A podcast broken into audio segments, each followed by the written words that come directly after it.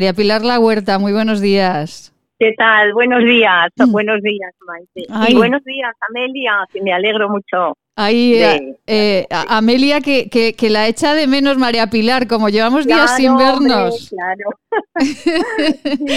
bueno, María Pilar La Huerta es presidenta de la Asociación Red Madre Aragón. Estos días enviaba a la asociación la felicitación de Navidad.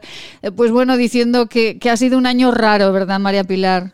Ay, muy raro, muy raro, pero bueno, mm, para todo el mundo. Lo que pasa que aquí es cuando se descubre la generosidad realmente de mucha gente que, que quiere ayudar y que quiere, bueno, pues sentirse útil cara a todos los demás.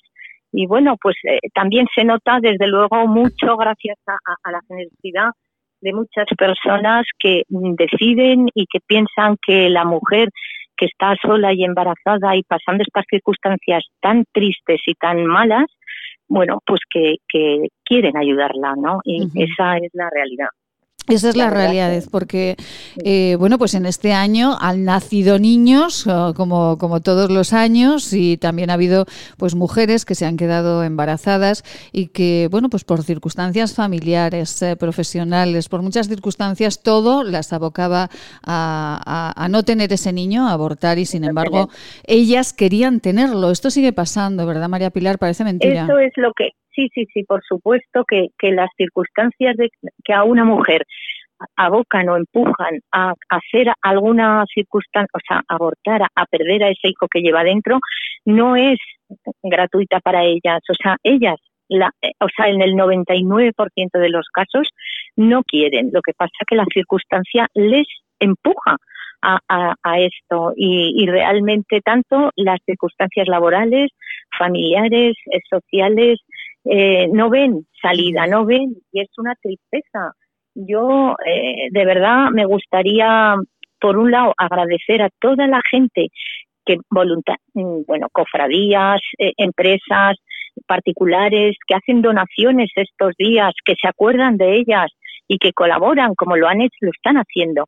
Y sin embargo, la tristeza que hay tan grande, tan grande que es eh, el, el, tema, eh, nosotros, bueno, ayer eh, desde la fundación nuestra, que ya sabes que estamos eh, en 40 lugares de España y pertenecemos todas ellas, estas asociaciones, a esta fundación, acaba de eh, lanzar o, o eh, publicar el nuevo mapa de la maternidad tan terrible que hay en España.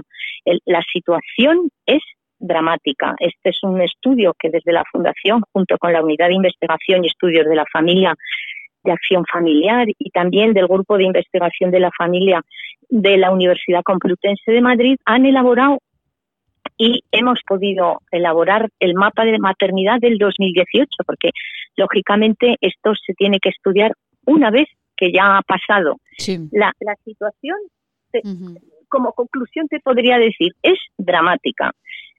35 millones de euros, eh, perdón, 35 millones y de euros se han financiado en todo lo que son eh, administraciones públicas para financiar el aborto.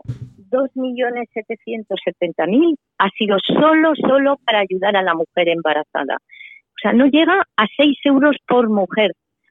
Ha, ha bajado más de un 40% las ayudas que desde la administración pública, desde 2016 eh, al 2018, se, se han ido dando. O sea, cada vez se ayuda menos.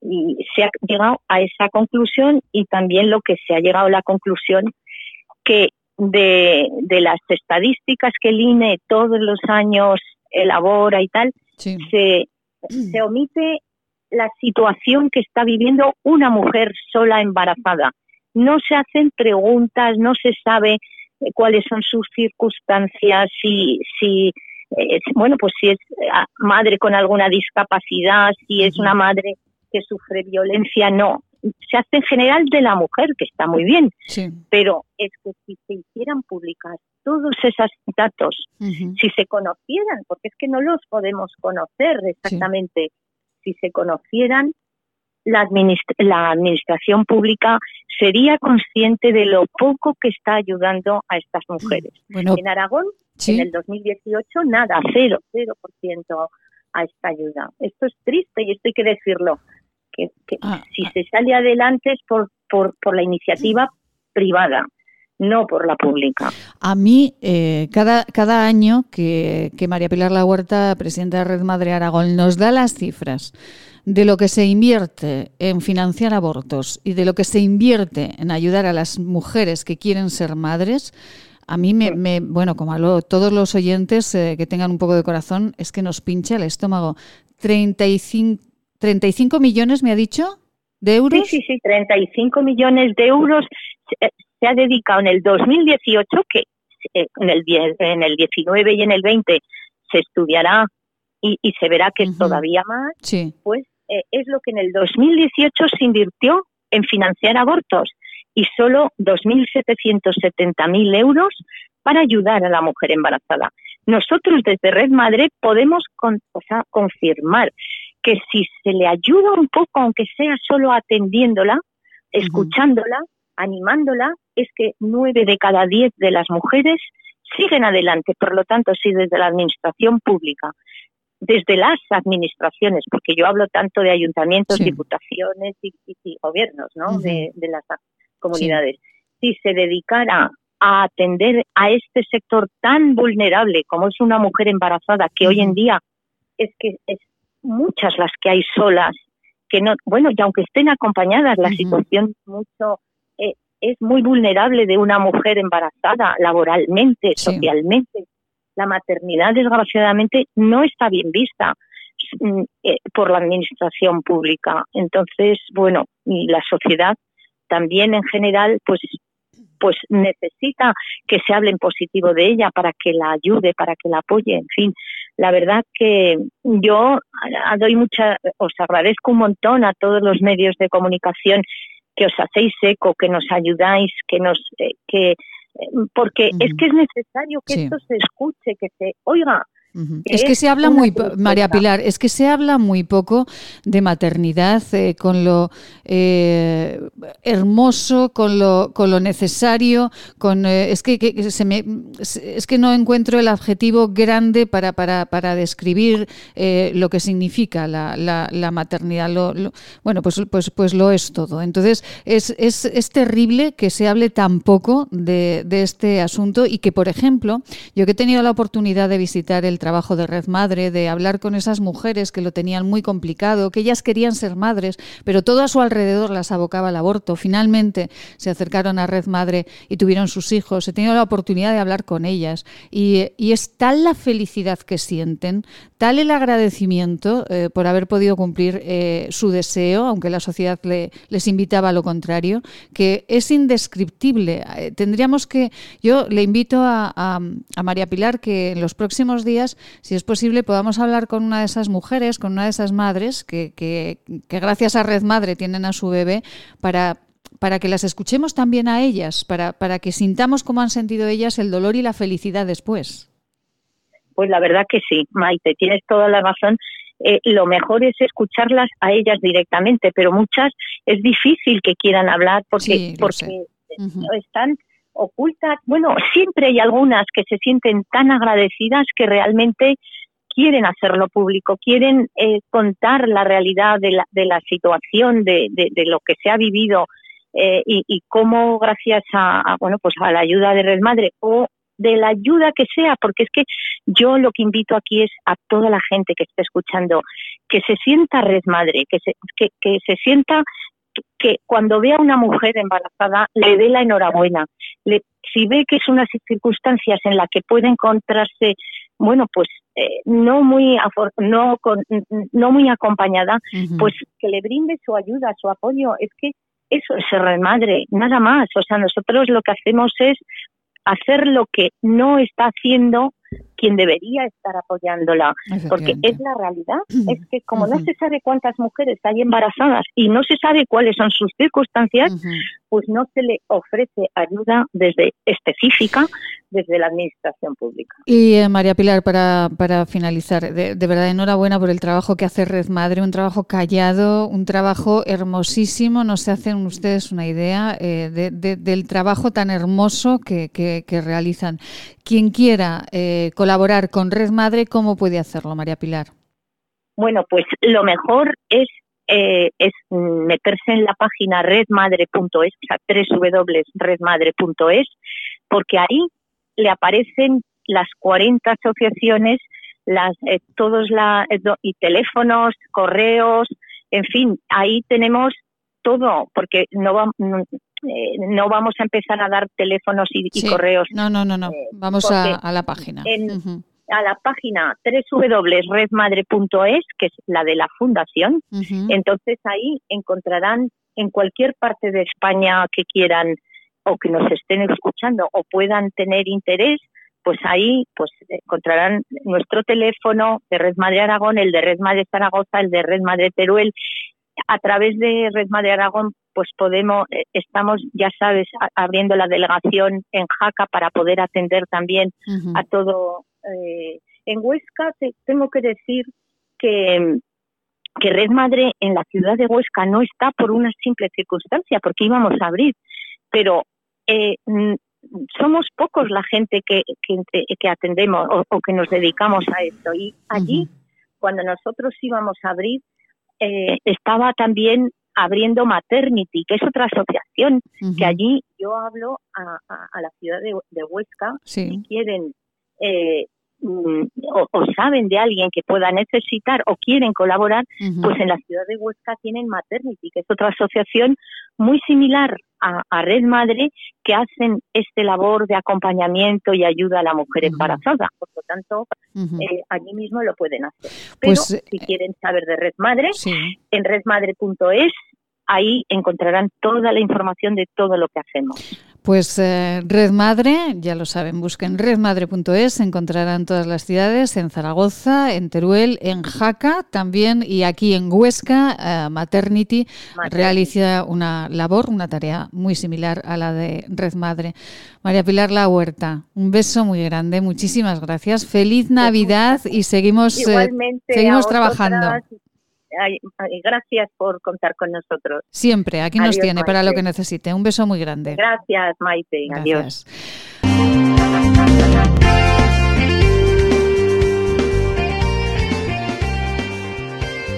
Hola, buenos días. Eh, José María Borrell, presidente del Colegio de Médicos de, Huesca. Vaya temporada que llevamos. Como no teníamos problemas, ¿verdad, doctor? Ahora eh, hablamos de eutanasia. Sí, sí, la verdad es que sí. Eh, mm, tratando con la cantidad de muertos que estamos tratando, con el problema que tenemos y por ahí, el entrar a, otro, no, no, entrar a otro debate, porque no se ha debatido, ciertamente no se ha debatido, lo han debatido a nivel político y, y sus intereses no son los de la sociedad, por desgracia. Eh, y entonces, pues sí, sí, sí, sí, parece ser que para unas cosas todos los muertos que, que van cayendo importan poco y sin embargo esto es prioritario. Eh, no, no, la verdad es que es lamentable. A nosotros, de luego, no se nos ha consultado. Nosotros, de entrada, venimos defendiendo siempre, eh, primero, una ley de, de cuidados paliativos. la gente no quiere morir, la gente quiere vivir mejor. todos, a todos nos pasa eso. Y, nosotros estamos reclamando una, una, política seria, ya no solo de cuidados paliativos, sino que estamos hablando de una política seria de prevención de suicidios. Y tampoco, y sin embargo nos adelantamos con esto, eh, que además, pues eso, que al no estar debatido, pues, pues hay serios problemas eh, de redacción que hay que retocar. Pero bueno, en fin, mm, los políticos son los que mandan. Doctor Borrell, eh, esto que acaba de, decir, eh, bueno, desde luego no se les ha consultado. Los colegios eh, médicos están, bueno, pues esta mañana, como el doctor Borrell diciendo, a nosotros no se nos, ha consultado, no es el momento, las, porque además los médicos que tendrán que, que practicar esta eutanasia, claro, tampoco se les ha consultado, no se les ha consultado a nadie, ¿no? No, no, absolutamente a nadie. Esto, esto se han, se han juntado los eh, los partidos políticos o los que se hayan juntado han, han dicho que, que, esto sale hacia adelante en estas condiciones, punto y final. Luego nos dicen eso, que tendremos que ser nosotros los que, los que lo apliquemos. Es decir, yo insisto, yo, yo a mis pacientes, cuando alguno me viene en, en esta situación de decir, doctor, que me quiero morir, Digo, ¿por qué? Por el dolor, por esto, por lo otro. Digo, pues vamos a actuar, a, actuar sobre eso. Actuamos sobre el dolor y ciertamente no me han vuelto a decir eh, que sí, pero que sigo queriendo que morirme. Es que es que es eso, es que es que hay pasos previos a esta ley de a esta ley de eutanasia, pero bueno, yo no sé, es que además yo no sé qué intereses políticos si si esto si esto encaja dentro de alguna ideología, yo creo yo creo que no, no lo sé, no lo sé, son son, son cosas incomprensibles, pero pero insisto, son cosas de los políticos ellos, ellos sabrán sus cosas. Nosotros lo que, de lo que sabemos es de, de sanidad y de, y de, la vida humana. Doctor, hablando de cuidados paliativos, es verdad que, en este país se demanda eh, esa, esa, norma y, esas unidades. Eh, hay eh, algunas, pero, pero se debería cuidar más e invertir más en esos cuidados paliativos. No es una demanda de hace muchísimos años. Efectivamente, igual, igual que, se debe invertir más en, servicios sociales, en ancianos. Eh, ahora todos estos meses que, se está insistiendo tanto eh, las carencias que presentan los cuidados de las personas mayores en residencias y por ahí. Y lo único que sacan esto, el decir eh, tranquilo que, que vamos a acabar con el problema, pero vamos a acabar así, o podríamos acabar con, el problema atendiéndoles mejor, dedicándoles lo que, lo que necesitan. Mm, ciertamente, ciertamente mm, eh, ha faltado un debate, ha faltado un debate acerca de la vida y, de la muerte. Y un debate, un debate serio y sin intereses partidistas. Doctor, eh, al igual que muchos farmacéuticos eh, con la píldora del día después eh, hacían objeción de conciencia, ¿ustedes los médicos también pueden hacerla en este asunto? Sí, tendrá que ser forzosamente, tendrá que ser. pero vamos, que no es, que no es solución. Igual, igual, mm, claro, tal como lo plantean incluso el,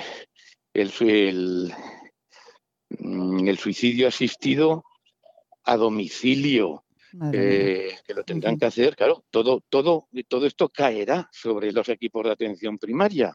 Si estamos diciendo que todavía no tenemos una, eh, que tenemos carencias, todas las carencias que hay, encima vamos a tener que asumir esta, esta situación, esta situación eh, en según qué condiciones, mm, no lo sé, no lo sé. la verdad es que ha venido muy, muy precipitado todo y, sin hablarlo, sin hablarlo.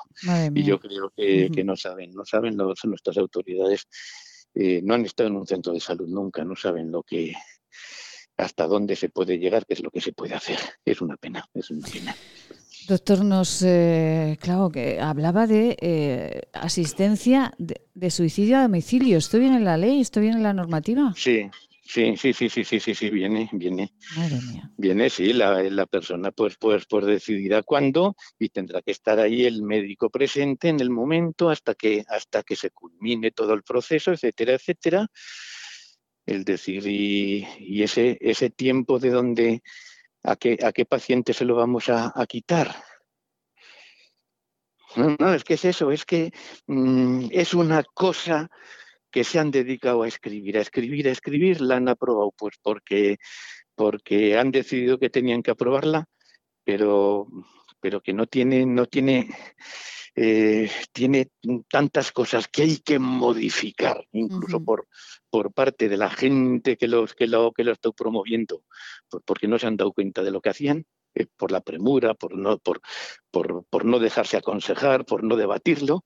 Hay tantas cosas que hay que retocar que, que bueno, no lo sé, no lo sé si, si recapacitarán, pasa, antes de pasar por el Senado o, o, igual, o igual aprueban la ley y ahí se queda como tantas y tantas cosas que, que hacen nuestras autoridades, ¿no? Y de cara a la galería y luego no la desarrollan, pues porque, porque no saben por dónde cogerlo, porque en fin, en fin. Eh, sí, doctor, pero claro, eh, no la desarrollan, pero ahí estará y, con todo lo que, claro, con, todo el peso de la ley. Quiero decir que, que, claro, una vez que se aprueba eso, después ya, eh, pues fíjense, ¿qué, hacemos con todo eso? bueno, decían, algunos colectivos decían que, que veían en ella una vía para deshacerse de los mayores. Eh, es una puerta, es una puerta abierta, eh, ya que comenta de los mayores, gran parte de ellos con su discapacidad, el mismo comité de la ONU de defensa de las personas con, discapacidad les ha hecho llegar a todos los partidos políticos de, este país, les ha, les ha, hecho llegar sus observaciones diciendo que, eh, que contraviene eh, la Convención Internacional de los Derechos de las Personas con Discapacidad, porque sé, esta es una puerta abierta para... Eh, Mm, sí, vamos a ver, acabar o es una discriminación más para las personas con discapacidad, entre las cuales están pues, pues un, una, un porcentaje alto de, eh, de la población mayor. Y eso lo ha dicho, no lo ha dicho ninguno de aquí con intereses partidistas, lo ha dicho el Comité de la ONU. Eh, que se tenga que se tenga presente eso, si lo quieren valorar, si no lo quieren valorar. Y aquí pues mandamos adelante, pues pues ya está, pero pero incluso Incluso eso está, está recogido y todos los partidos políticos de España han recibido esas, esa, esa, recomendación de la ONU. estamos hablando de personas eh, con problemas de Alzheimer o con demencia senil, ¿no? Estamos hablando de muchos eh, tipos de mayores, ¿no? Y de muchos tipos de discapacidad. Sí, sí, me ve y ahí la decisión no la va a tomar, no la va a tomar él el paciente. Claro. La decisión la va a tomar la, va a tomar la, la, familia, la, decisión la puede tomar el médico, ¿no? de acuerdo con la familia.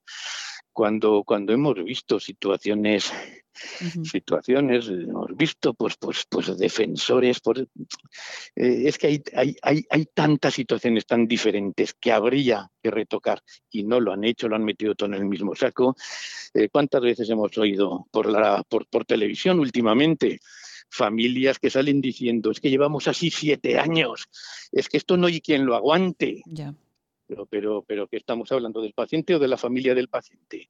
¿Eh? ¿Qué pasa? ¿Que estamos perdiendo ofertas de Ryanair por tener que atender a, papá? ¿De eso estamos hablando? Vamos a ver, ¿por qué no desarrollamos también mejor eh, las, las últimas voluntades? que también están ahí y nadie ha movido un dedo por desarrollarlo adecuadamente. Y a partir de ahí, esa persona, antes de que esté demenciada, haya, haya definido sus, últimas voluntades. Por eso digo que, que, se da una ley que luego veremos si, si, si, la desarrollan o no, porque tenemos ya lo de últimas voluntades también y la mayoría de la población lo desconoce. ¿Por qué no? Claro, y entonces, pues, pues hay gente que sí, que, ha dicho, sus, ha dejado firmadas sus últimas voluntades, pero otros no. Y a partir de ahí es la familia la que puede tener prisa en deshacerse o no. No, no, es que es, que es así. Ciertamente está muy mal planteada, eh, no está debatida y bueno, pues confiemos que, que a la larga puede imperar un, poco el sentido común y, y, que nos podamos sentar en una mesa todos a, tocar el tema, el tema en, condiciones. José María Borrell, eh, presidente del Colegio de Médicos de, Huesca, como siempre le agradecemos muchísimo la, la sinceridad, la claridad de sus palabras, porque nos hace reflexionar y ojalá, ojalá llegasen estas palabras a quien corresponde para que reflexionen sobre el hecho. Doctor, le puedo hacer una pregunta personal. Si usted eh, tuviese que, que, si un paciente suyo le dice que, quiere morir, ¿qué haría? Eh, es, lo que le he dicho, le he preguntado el motivo y una vez y una vez que me ha dicho el motivo normalmente es pues por eso por por, por dolor por por, esa situación, hemos abordado, hemos afrontado el, dolor y, no me lo han vuelto a decir. ¿eh?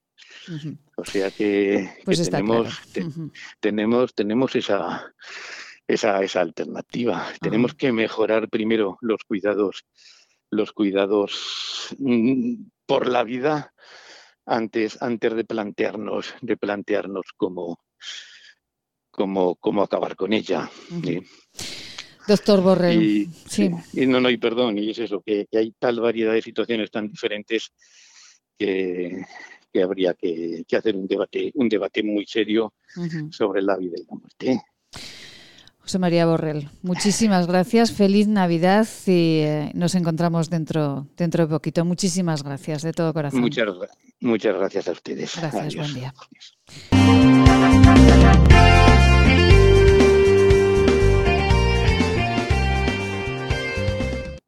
polémico también que llegó hasta el Justicia de Aragón y eh, con él sobre la ley del juego, sobre menores y juego queremos hablar. Ángel Dolado, muy buenos días.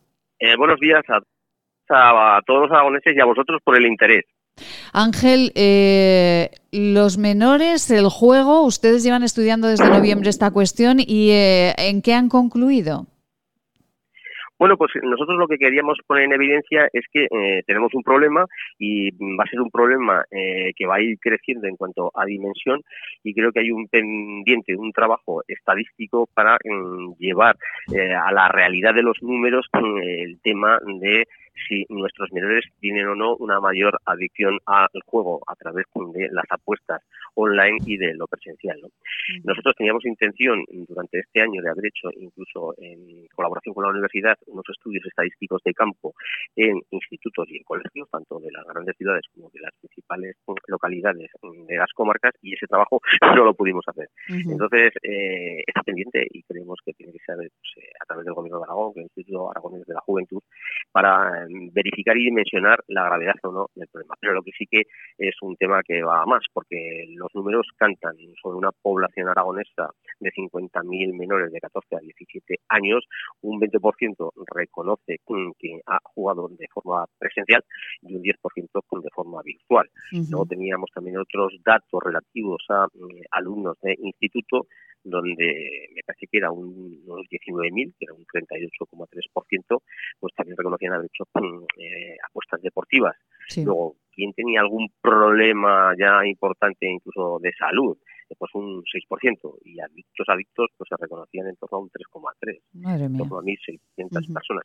En definitiva, nosotros eh, queremos que esos datos se confirmen, porque luego está la otra realidad, y es que estos es los datos que nos ofrecen las encuestas a través del de, eh, secreto de los menores, pero luego la realidad de las inspecciones de la Formación y de Seguridad del Estado de los últimos años en los locales de apuestas ha sido en el 2000, quiero recordar, 17, cinco sanciones, en el 18 otras cinco sanciones, pero por ejemplo en el 19 cero sanciones.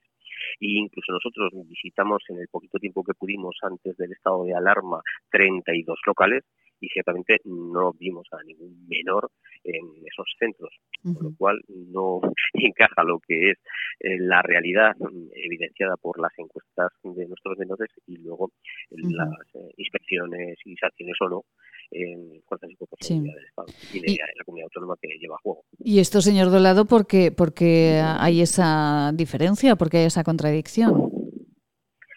Pues no lo sé, uno de mis asesores decía, bueno, es que claro, la unidad adscrita que tenemos de policía eh, a, lo nacional, pues a lo mejor son cuatro miembros y no pueden abarcar lo que son las inspecciones en condiciones y es una forma de hablar. Si a lo mejor las inspecciones se hacen por la noche, nosotros hemos dicho que veíamos que cuando se estaban abriendo apuestas eh, en los entornos escolares, claro, eh, los menores si entran o van no va a ser por la noche, será por la socialización de las tardes, de los al mediodía, por decir algo, ¿no? Entonces, tampoco sé cuáles son los horarios en el que nuestra Policía Nacional está haciendo las inspecciones.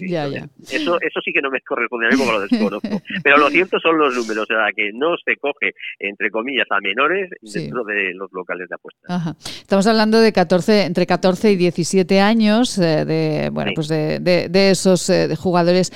Ángel Dolado, Justicia de Aragón, muchísimas gracias. Sabemos que tiene una mañana muy complicada, así que le agradecemos mucho el tiempo que nos ha dedicado. Ángel, feliz Navidad. Pues a ustedes. Pues de fin de Navidad y que tengamos, por supuesto, con salud y responsabilidad un mejor 2021. Exactamente. Ojalá así sea.